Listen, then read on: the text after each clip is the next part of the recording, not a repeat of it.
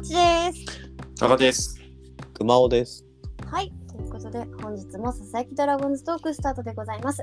本日は日曜日の夜、えー7月9日の夜にですね、収録しておりますので、そこから1週間にあったドラゴンズのよもやま話ができればなと思っているんですけれども、えー、まあ、なんとも、ちょっと一言でね、表すのは、まあ、結果的に言ってしまえば、えー、と巨人に2敗、そして広島のカードは勝ち越しという感じなんですけれども、どうですか、この広島戦、まあ、今日までありましたけど、なんか気になった選手とかいらっしゃいますか？うん。まあ、やっぱビシエドじゃない？おー、いいですね。はい。僕は、なんだかんだビシエド愛されてるね、みんなにって思いながらう、んうんうんうん、見てましたよ、この1週間は。具体的にどこがなんか愛されてるなと思ったとかあります？ああ、まああれですね、昨日、まあね、ちょうど今日これ収録日曜日やってるので、はいはい。まあ昨日になるんですけど、はい。タイムリーかな。うんあーまあ二塁ベース上で本人がえらい喜んでたところにね、ベンチもってなんだろうねちょっとどっちか忘れたけど立浪監督が珍しく拳を選手に出して握ったシーンが抜かれてたよねうーん、ありましたね。あそこまでやるのってあんまない気がするんだけど今シーズン見てて、なんかね、むしろどちらかというと、立浪監督はこう、うん、感情を、良い感情はあらわに出さないタイプなので。ああそうそうそうそう、ねうん。どっちかっていうとね、うん。ゴミ箱は蹴っ飛ばすけどね。はい。あ あーそうやっぱ苛立ちがね。はいはい。そうそうそう隠さないようなね。いやなんかいい方のね、うんいい方の感情がいろんな人から見えたので あのよくねあの誰かがホームランとか打ったりとかタイムリー打つとすごい手をパーンと叩くじゃないですか。あはいはい。あのあれはよく抜かれてるんだけどやっぱりね加賀君が言ってるそのビシエドが愛されてるなっていうのはなんか立浪監督からすごい愛されてるなって思った。ああそうですねなんかいろんなことをね憶測で語ってしまいがちですがうん。リアクションがねすごいなんかで,、でかかったよねまさに。ああだからやっぱ何とかしたいっていうのはまあ本当にそうなのかなってちょっと思わせてくれるようなね、ビシエドはなんとかしますみたいな。あそうそうそう打つ方は？う打つ方かっこビシエドだったね。うん まあまあまあねあの仙台仙台に行く時もね、ビシエドは一人残してそうだ。ね森のコーチまでつけてうーん。ああいうこともやらしてるってまあ特別扱いですよねはっきり言って。うんうんうんうん。まあそれで、まあ、タイミングを見て4番に戻して、まあ、いきなり活躍をしてくれてっていうのは、まあ、まあなんやかんややっぱねまあビッシーいないと難しい局面もやっぱあるなっていうのはちょっと、うんうんうんまあ、昨日の試合とか見てて思ったかな。まあね、それ今やっぱり今年若手ですごく戦っていくというか今までいなかった選手が中心になって戦っていってるシーズンですけども、うん。やっぱりビシエドさんがこうね入ってきてくれた時の安定感というか、うんうんうんそれは守備面だけじゃなくて打線に一つとってもそういうものはすごく大きい存在だなっていうのを感じますよね。うん。あのーままあなんかよくね多分ここでも話が出たりしてるかなと思うけど、うんうん。あのそうそう細川とか細川とか高谷とかがねそううん。若手たちが躍動するためにも傘になる存在っていうのはやっぱ必要で、うーん。うん、あのビシエドの存在がそのね若手たちへの負担が軽くなるうん一因になればいいなというふうに思っていて、うん。うん、そうそうそうそう、まあ、なんか土曜日とかはまさにそれが出たかなという感じはしましたね。うん、そうですね。まあ土曜日の試合って本当にそのビシエドさんだけじゃなくて大島さんと周平さんがタイムリーを打った試合でもあったんで、そうそうそう。うん。やっぱりその若手の一つ傘になる存在っていうのは、お互いにとってなんていうのかな、まあ、別中堅選手にとっても、若手選手にとってもどっちにもやっぱりいい影響になるんじゃないかなっていうのはすごく私も土曜日見てて思いましたね。うん、だから僕はなんかあまあね金曜日もすごいいい試合でうん多分ベストゲームの一つだって数えれると思うけど、どっちかっていうと僕は土曜日の勝ちの方が好きなんですよね。うん、同じ勝ちでも。うん、なんかチームで勝った感がうん。すごいあって、うん、うんとなんか野球やってんな感があってよかったですね。うんはい。熊尾さんはなんかこうこの選手が良かったみたいなのありますか？チュンかな来た来ました。かわいいチュンことウンベルト・メヒアちゃんですか？メヒアちゃん。メヒアちゃん。僕僕はウンベルト・メヒアちゃんみたいなね。あまあまあ、わかんない人が多いと思いますけど。はい。はい。チュンね。はい。かわいいですね。うかわいですね。どっからどう見てもかわいいですね。うん、あのベンチ投げてる時はまあすごい一生懸命投げてますけど、うんあとベンチで、ま、待ってる時とかねあの、うん仲間が打ってくれた時とかの喜び方とか、うんあね、お立ち台へ行く時とかねもう全部か全部可愛いですねうんそれはなんか何人だからどうとかじゃなくてもうチュンが可愛いんですねあれはね。チュンがかわいいチュンが可愛いね。チュンが可愛い。すごいですねあの台湾チアの話じゃないのに、そうチュンこんなにチュンじゃ可愛い可愛い 本当だよね。台湾チアの話みしてるみたいだよね。そう チュンっていうからびっくりしたもうね。うんでもねあの土曜日ではあのね先週の土曜日バウアーさんの試合ではねあのいいピッチング続けてたけど勝利がつかなかったってことでこう念願の初勝利を今回手にしたわけですけどあそだからそういう意味ではあれはすごい怖い人とすごい可愛い人が投げ合ってたんだね。両極両極端スケ助っ人の投げ合いだったんだね。あのか感情的にね。はい。こう言われてみればそう面白いですねその見方確かにそのその対比面白いですね。そうそうそう。ああの単にね年収とかか過去のね実績だけじゃなくてね性格の問題だった。すごくあのね NPB で一番怖い助っ人と一番可愛い助っ人の対決だったっていうね はい感じだったんですね前回はね。はい。そうですねうん。どうですか？そのなんか試合中こう見ててそのすごくここが良かったみたいなところはありましたか？チュンうん。あほ他にも？うんうんうんああいやいややっぱりあの丁寧ですよねピッチングが。あとうん。コントコントロールがいいんですねあれは。うんうんうんうん。ああとなんかやっぱりピンチになってもまあお内心はねどうなのかわからないんですけどちゃんとそのストライクが取れるとかまああのだってカープの打線だってそんなに調子悪いわけじゃなかったですよね、うん、そうですよ、うんもう、うんだって連勝中で向かってに来てましたよね、確かに。そうだよね来てたからね。だからうんそうそして相手のエースとの投げ合いだったわけですから。でもそれでもなんか自分のピッチングをしてたんであのーなんかやっぱり頼れるというかこのあとローテ守特にね暑い時期になって大変な時期になってきますから、あのうん。頼れる先発になるわけだしやっぱり補強ってのが大切だなって思いますよね。うん。シーズンの途中でね。だって、えーシーズン前シーズンオフとかは投手なんて大丈夫って言われてたんですから。うん。うん。ドラゴンズは先発王国だ投手王国だ先発なんかいいっぱいいるんだからあのね、えー安倍さんと涌井さんのトレードなんかいらないんじゃないかって言われてましたけど。うん。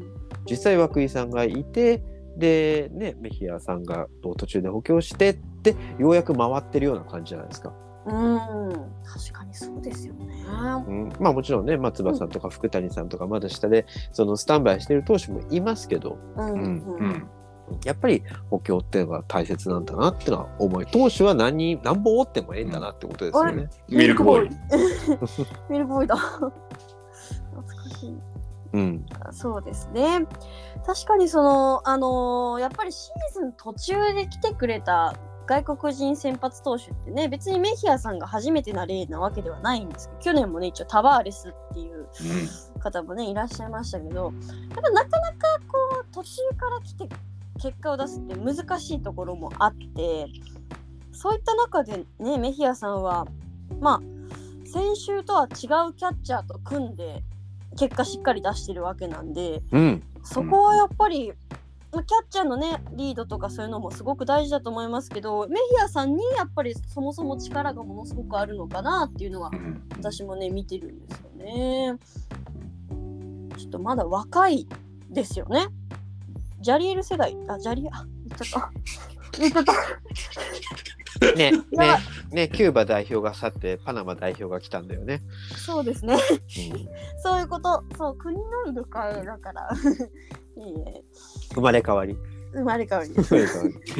そうでも96年世代だからだから梅津世代なんですよねあっぱドラゴンズ若いね。うーんだからねまあねもしこれからもってなった時に結構未来が楽しみだなっていうのはすごく思いますよね。ももりさんはこの1週間見てて気になる選手だったりなんだったりとかありましたか？はいかぶらなくてよかったなと思うんですけど、うんえーチャミさんです。あうん、やっと見つかったヒアリの強打者と思いましたね。うーんまあねあのー本当特にこの広島戦ですか？やっぱり。うん。まあうん主にねマスクをかぶってで1日目1試合目はねしんちゃんとバッテリー組んで完封勝ち完封勝ちですよね。うん。で翌日はまたいい働きをこうしてくれててなんかねこう得点圏の高さみたいなものって、うん。一番今年のドラゴンズがなかったものだったじゃないですか。うんうんうんうんなんかそれってそれがやっぱ代打陣の弱さにもつながってたと思うしだけどじゃあいざスタメンで出してみてもやっぱりいい打順に5番とか6番に置いてたらそれは得点圏で回ってくるじゃないですか。うんそこできっちり仕事してくれるっていやこれやっぱりトレードでドラゴンズにいないタイプの選手を取ってきたがゆえのこの成果なんだろうなっていうのはチャミさんすっごい思ったんですよね。うんうんうん、いや本当にうんこ攻守ともに頑張ってくれてると思うししかもまあねこの今ちょっと宇佐美さんがレギュラー張ってますけどここに絶対メラメラと燃え上がってる石橋くんであってほしいなと私は思ってますね。うんうんううんツイッターにも書きましたけど、いいですね。なんか、チュンとかチャミとかシュンチェルとかね。なんか、チュッチュッチュッチュッチュッチュッチュ言ってて。か可愛いですねか。わいいチームになってきたね。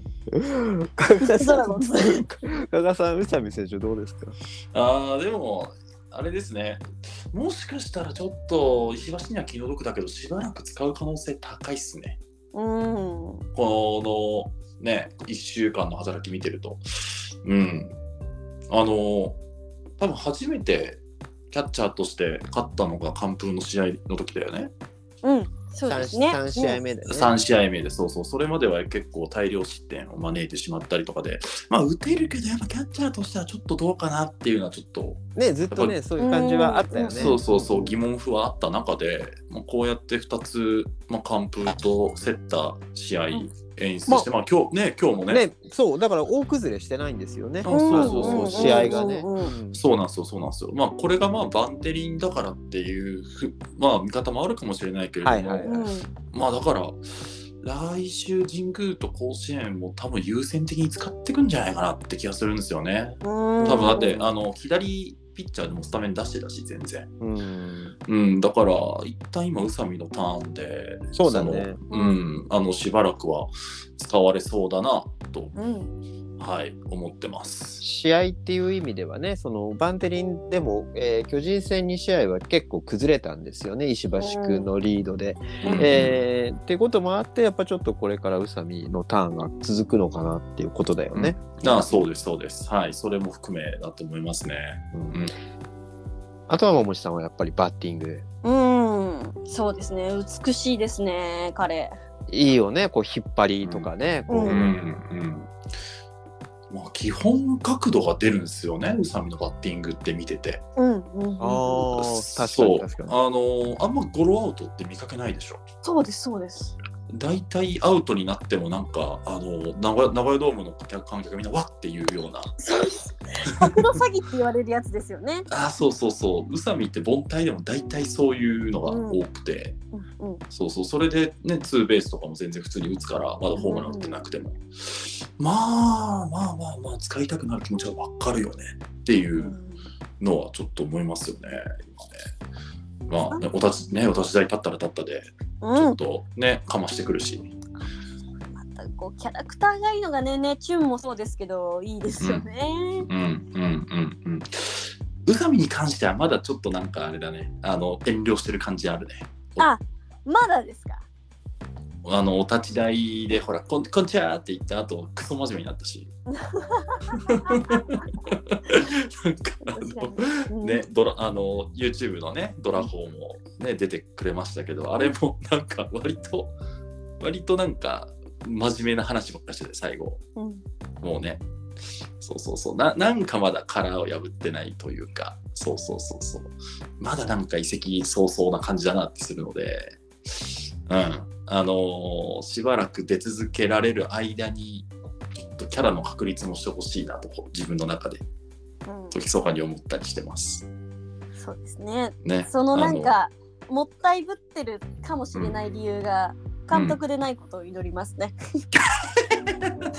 まあそうだね。いや、やっぱでもさ、まあ、あの、直じゃないけど、うん。あの、やっぱジャイアンツからはいはい。来た、来たね、ドラゴンズに来たキャッチャーでやっぱ思い出すのはやっぱいるじゃないですか。今の二軍バッテリーコーチが。そうですね。ああいう、ああいう、あれぐらい振り切ってほしい。もう、あの、何言われようと。うんうん。一回あのね私は小田さんの YouTube に出させてもらったことがあるのでうん。2年前だったかなその時うんうんにドラゴンズについて聞いたんですよ。今ドラゴンズ何が足りないんですかって。ほうほう。そしたらその時にお祭り騒ぎしてくれるようなやつがいないっていうのをおっしゃってたんですよ。へえ。でやっぱり自分の見てきた時のドラゴンズっていうのはこううわーっと盛り上げるやつ例えば俺だったりみたいなのがいたけどそういうのがいないっていうのおっしゃ端ってたので言うと俺がいねえってことか。え そうそうそうそうかもしれないです。もっとチャミさんとあなたそこに入れるんじゃないかなとうん。しますね。だからもしかしたらいろんな意味でちょっといい影響を与えてくれる存在になりそうですね。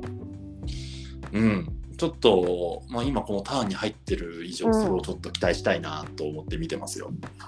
うんやっぱりねこう得点圏打率が高いじゃないですか。うん。うん。非常にチャンスに強い、えーでなんかこうねお立ち台でもちょっと一発かますことができる。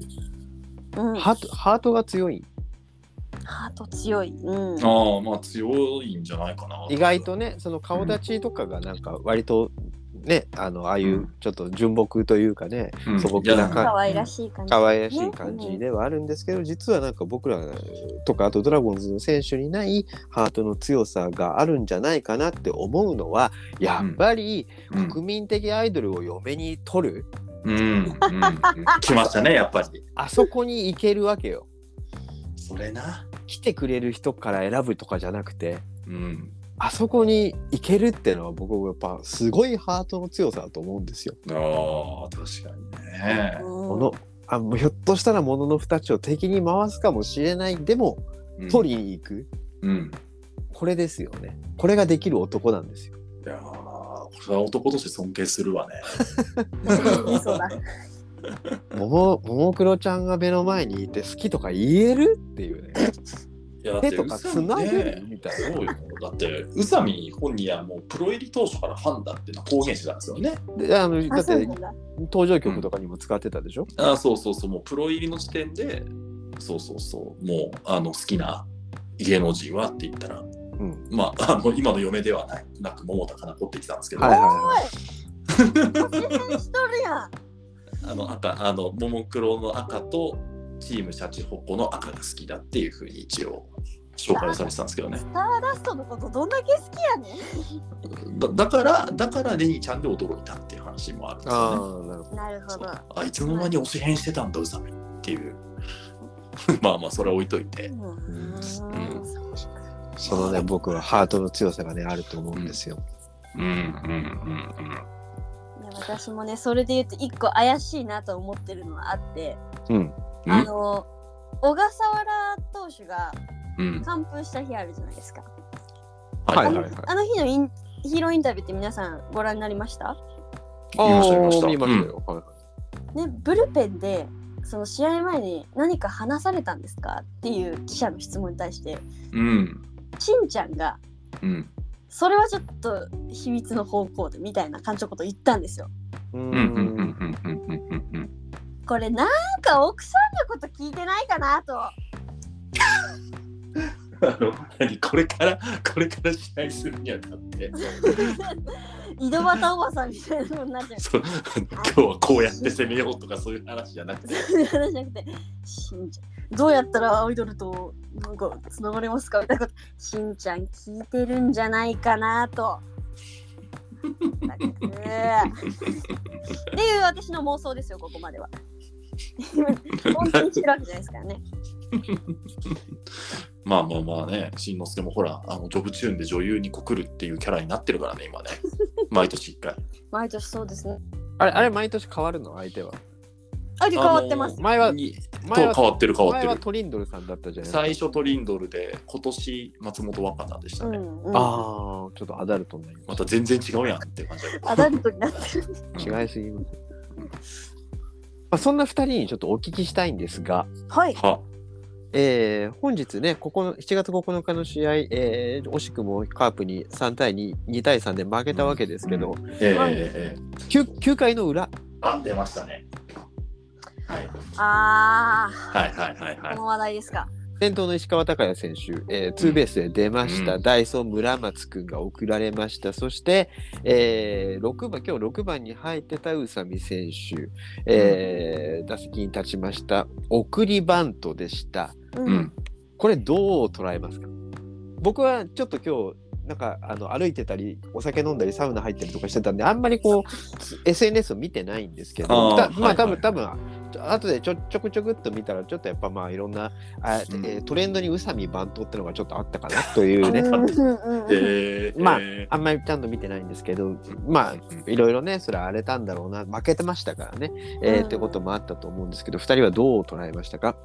ー先に桃地さん、どうぞ。うん。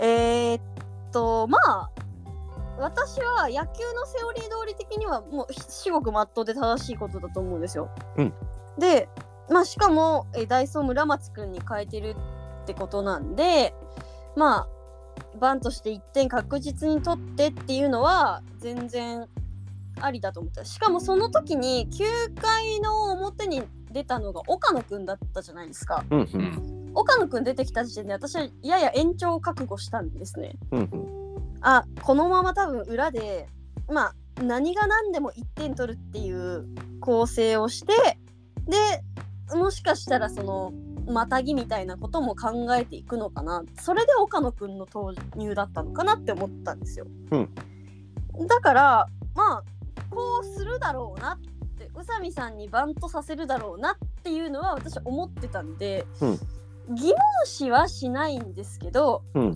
仮にこれが、うん。まあ他の監督とかうん。もうすごくこう柔軟な感じの監督だったら今の宇佐美さんの状態を見てヒットさせるっていうのも全然うん。まああるかなって思います。だから今このバントがバンバントだバントだって言われてるのはなんだろうな負けたからの結果論であってうんうんおかしい野球はしてないかなっていうのは思いますけどね。うんうんうんうんこんな感じです。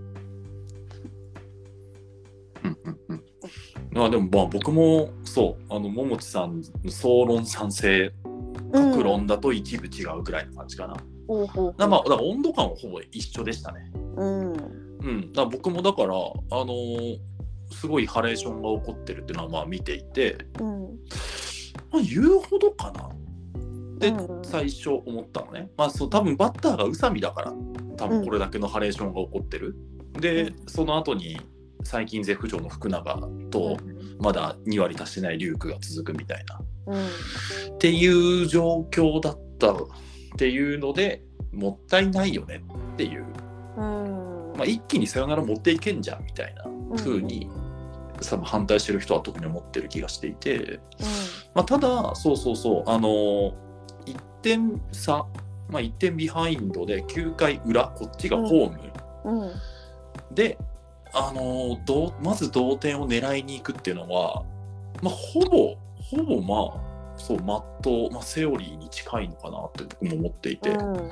そうそうそう、うん、あのでワンアウト三塁を作って、まあ、どんな可能性でもあれまあ、1点を取れるような体制に持っていくっていうのは、まあ、理解はできる。うん。うん、でそうそうその岡野をその9回に送ったっていうのもそうあの長期戦に持ち込めばうん。あの多分こっち有利になるのよどんどん。うん。この展開上で、うん。あのなんでかって向こうはずっと勝ちパターンを6回から出し続けてるのよ。うん栗林、中崎、島内、矢崎って。そう。これも勝ちパ勝ちパンゴリゴリを出してこっちは上田松山岡野だから。だからもう勝の清水ライデル・マルティネスがまだ控えてると。そうそうそうそうそう。っていう中でまあ岡野をまたがせるっていう選択肢はあんまないなと思ったんでどうせね9番に回ったら大島洋平が出てくるのは見えてたし、うん、うん、まあ、そこまでいったらもう勝負かけるのはまあそうだと思うし。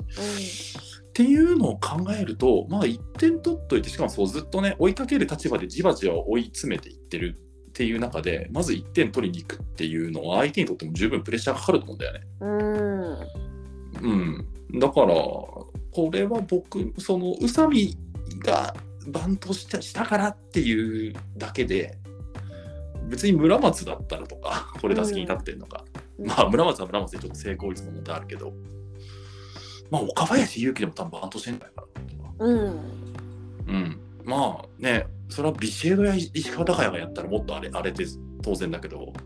まあ宇佐美だったらまあギリありかなって思った。うん。うん、でどっちかっていうとそのワンアウト三塁で福永のあのフライで村松が躊躇したのがちょっと残念だったかな、うんうんうんうんそのツーアウト三塁でまあもう龍君に託すってなったらまあなかなか難しいところもあるじゃんバッティング調子よくなってるとはいえ。うん。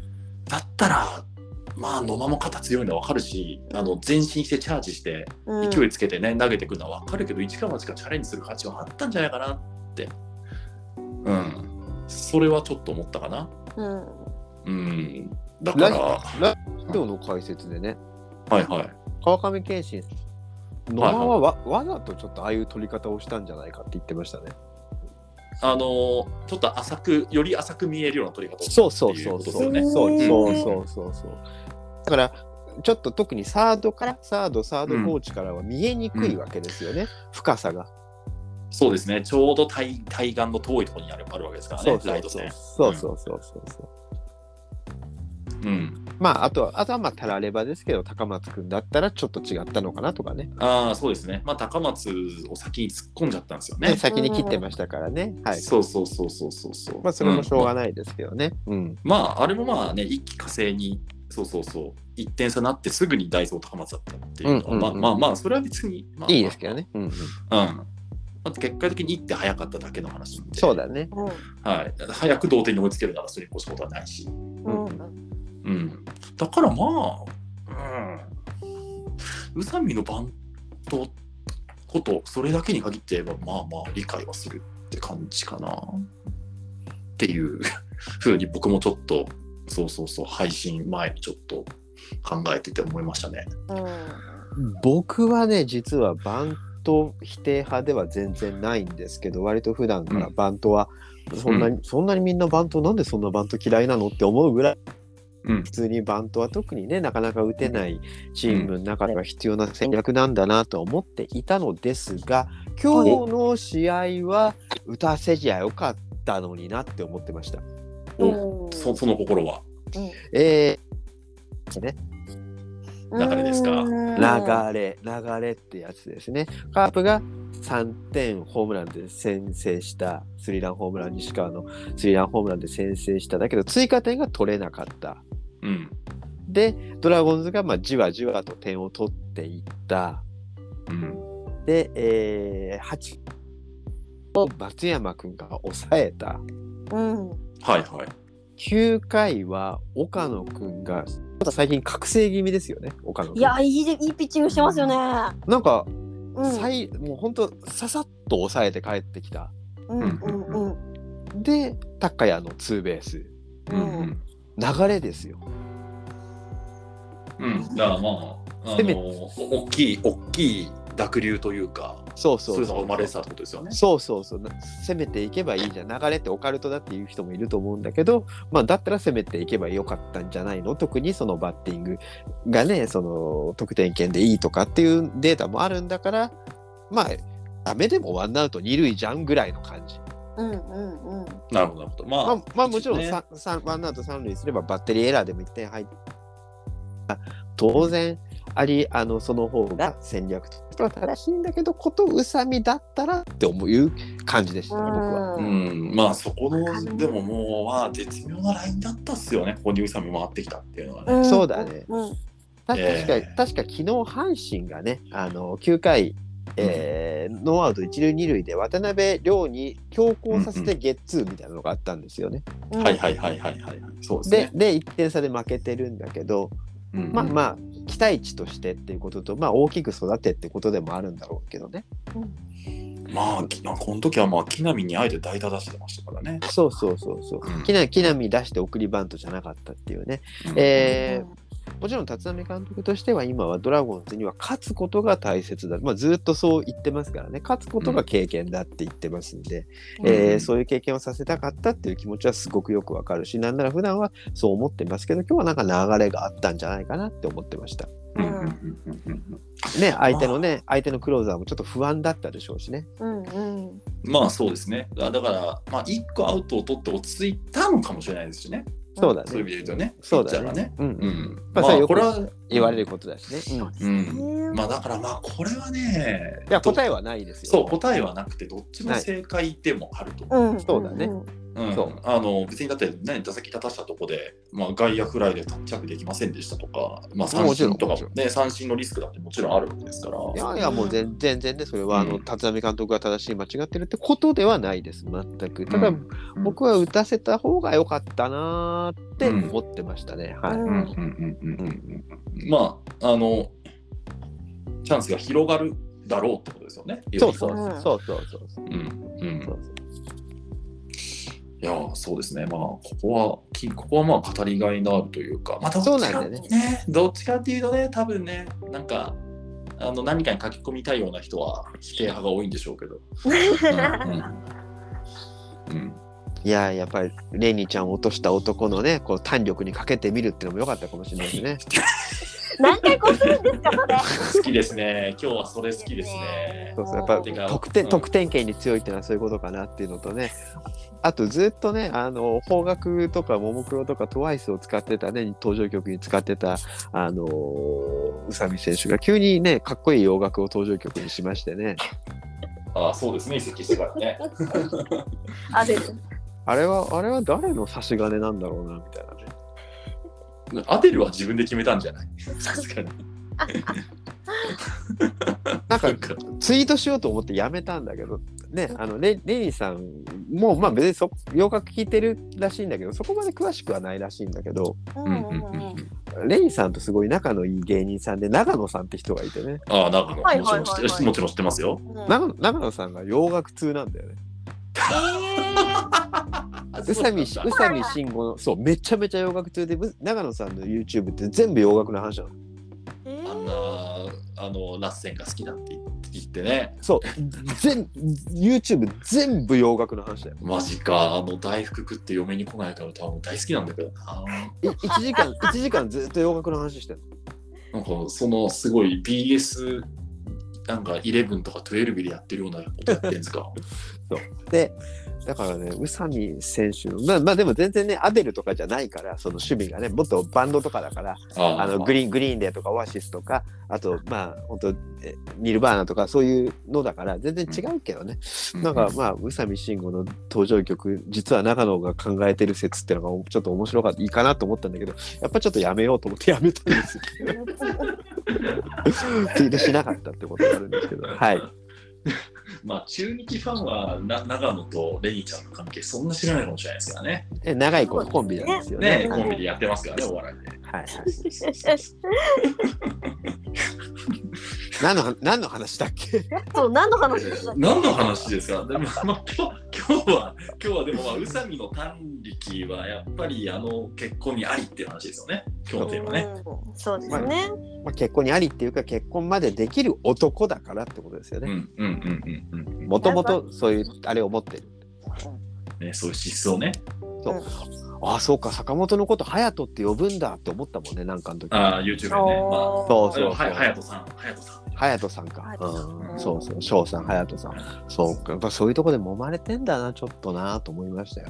うんね昔ね。うんうんうん。昔あの巨人に入った男村田修一がね緊張のあまりはいずっとベンチ裏でえずいてるのを坂本と長野が指さしてゲラゲラ笑ってたっていうねえ。それは、それも好きなエピソードなんだよな。そうすごい好き横浜からねあの FA で来てねはま村田の方が全然年上ですけどもう指さしてふ若い二人がゲラゲラ笑ってたって。いやー、もう、イケイケ坂長らしいですえねえやっぱりでもそういうところでちょっとやっぱやってきた男なんだよね宇佐美さんはねそうですよ。まあ、だってほら、我々だって土壇場でホームランとか勝ち回ることありますからね、うさぎね、ジャイアンツ時代。そうそうそうだまあ全然ねやっぱ期待しますよちょっとうんうん。いやー、そうそう。あの、別になんかね、めちゃめちゃ若いわけではないから、若干逆行してるって言い方もあるけど、いや、でも、うんそれはね、でもチャンスですから、これ。うんうんねうんそうですよ。ね、ほら、あの、今日は、なんなら1時から2時はずっとエスコンフィールドに来たしね。そうだ。ね。うん。軍事山本バッテリそう。で、なんならファーストにアリエルみたいー。なね。うわ。中日ドラゴンズ。中日ドラゴンズはここだけあるみたいな世界線。2019年あたりの中日ドラゴンズ。本当に。の、なんか名古屋球場であったんじゃないかそうそうそう。見絶対見たことあるこれ。いやねそうそのトレード先でなんか立派にこなしてたよあのオープナーって形だったけど匠君は、うん。うん、2回完璧パーフェクトですか？そうそうそうそう、ね。うん。うん、だからまあね試合は負けちゃったけどオープナーとしては立派に果たしたと思う、うん、なんかやっぱね、このトレードもすごくいい感じにね、選手がしてってくれてるんじゃないかなって思いますよね。いやまだ発表から2週間経ってないのにそっか、そんなんか。ね交流戦終了翌日とかだったので月曜日だったので、うん。まあまあ、早くも早くもなんかいいいい感じにね斎藤幸輝もあの1軍でもうね、バリバリやってるしうんうんうんなんかまあ4人が4人ちゃんとなんか1軍で。爪痕残してるのはいいいいなと思って。それぞれの場所でなんかね、役割を全うしてる感じありますよね。うん。そうそうそう。なんかね成功失敗とかはまだ全然論じる段階じゃないけどとりあえず滑り出しとしてはいいよねっていうのはうん。多分みんな思ってると思うし、うんうんえーなんかいやうん思ってる以上に未来は明るいと思うんですけどね。お。うん。みんながそんな批判悲観するほどじゃないと思いますよ私はきっと。うんうん。いや、そこは、なんかね、あの借金十何個あるっていうのはもう知ってんだけど、なんか、うあの体感的な底は出したなっていうのはすごくうんうん。やってる野球見てて感じるかうん。な。うん。あの絶望的に打てないわけではもうなくなってるので、うん間違いなく。なんかそんなことを思い出させてくれるようなこの広島戦の、うん、カードだったかなって思いますね。うん。うん。いや、今までだったら多分今日だって楽勝で3-0で負けてたと思うよ、その。うん、うん。ちょっとずつ変わってるんですよやっぱり。ちょっとずつね、本当に、あの、なんか他球ね、他球団との歩みに比べたらビビたるもんかもしれないけれども、うんうんうん、まあ、なんか本当につつまんなくはないなとは思うね、うん。今のドラゴンズは。うん。お客さんもたくさん入ってましたね今日ね。まあ、まあ、今日はね、あの、湯に俳句だったっていうのもあるけど、でもね、あー。3年生ずっと入ってましたもんね、ちゃんとね。うんうん。はい、あのやっぱりラジオでねあのアナウンサーの方がね西村アナウンサーが、いやもううん。今日今日が、えっと今シーズン最大の入りだ最高の入りだったんだってね。あ、そうなんですか。うん。あへー。そうなんだ。今日が一番だ発表があったんですけど、すかさず川上健信さんがね、あのユニハイフビンですからねって言って、さすが同じこと言うとるやないか。さすがやそうか。今日が3万6千。で、昨日、昨日も3万6千入ってる。すごいですよね。えー、金曜が2.7万か。まあまあ。あいやいやでもでもそうね。まあで、ジャイアンツ戦も2.7万。うんうん2.7、2.7。ああ、まあそうだね。平日にしては入ってますようん。うん。昨日はね、ノーバディーノーズのライブもあって、でも本当に羨ましいいや、よかったっすね、あれ。見てないけど、あの、YouTube でしか、YouTube でしか見てないけど。ねいやいいなぁみんな勝ってああいうライブ見れるなんてねね楽しい。楽しい、楽しい。いや、あの、すなん数年ぶりに Nobody Knows の昔の曲聴いちゃったもんね。あの映像見て。あらそそうですか僕、進み出すって曲がすごい好きだったことを思い出した。あーちょっと私も明日の収録前にノーバディ聞いていこうかな。うん。いや。映像見ててね、あのドームの中で直火調理できそうだなと思って見てまめしたけっちゃ火どね、箸、火箸、火箸。すっごい牡蠣使ってるんだけど、なんではい。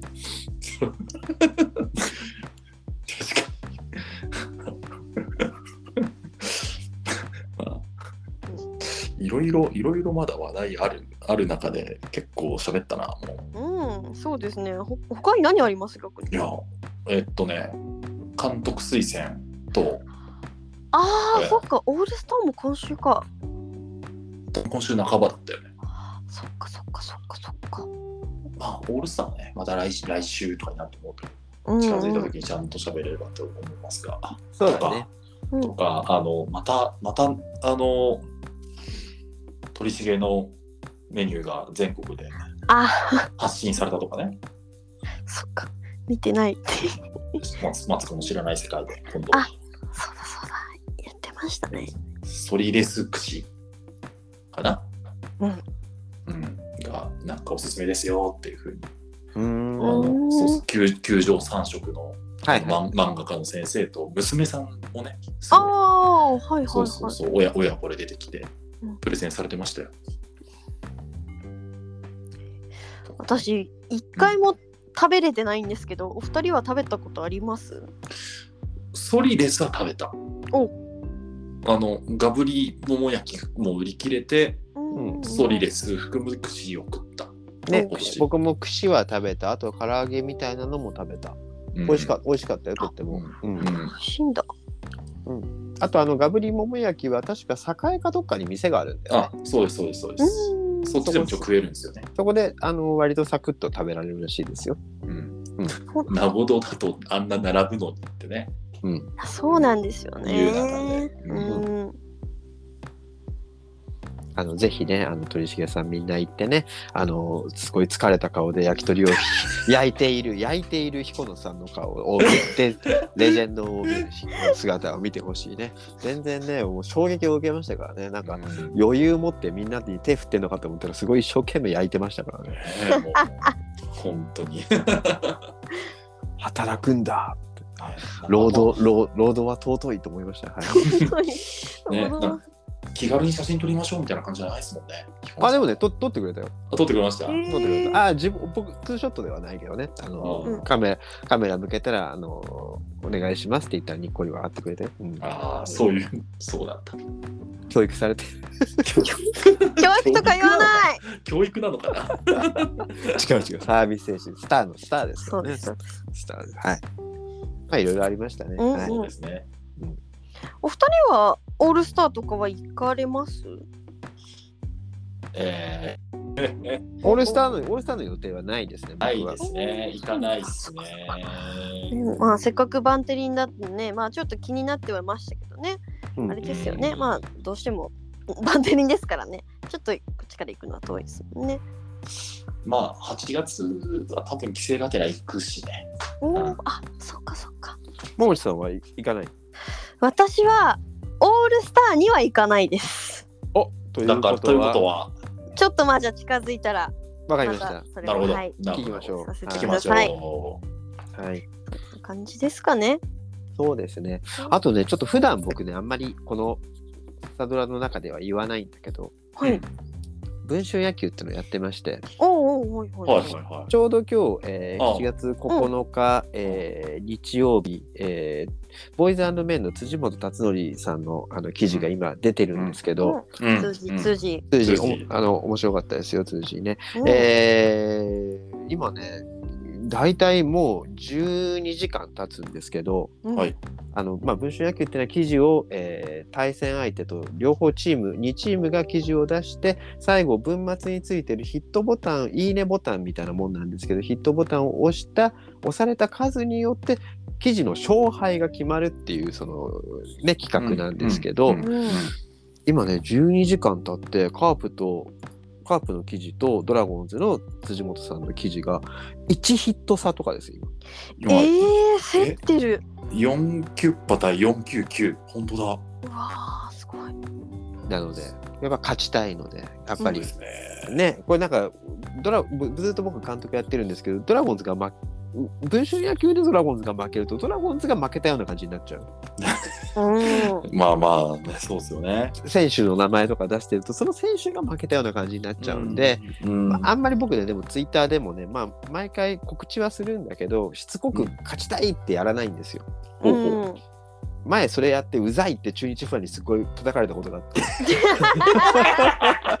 もうやってないやってないですやってないです。相手のね監督さん今日対戦相手の方はすごい今やってますけど僕はやってないです。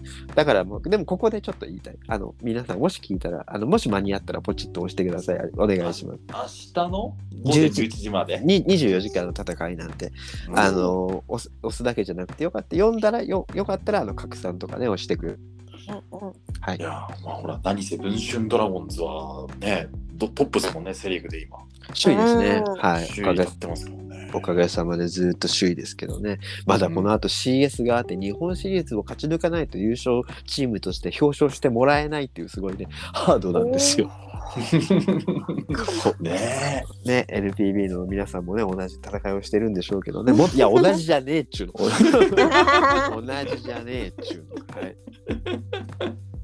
はい、まあ皆さんヒットをしてあげましょうね。お願いします。あの、分子アイドルらしからぬすっごいなんていうんですかねもう野球人の目線で面白いですよね通じの話は、面白いですね。うんうん。ぜひ見てくださいはい。うんお願いします。お願いしますという感じでしょうか？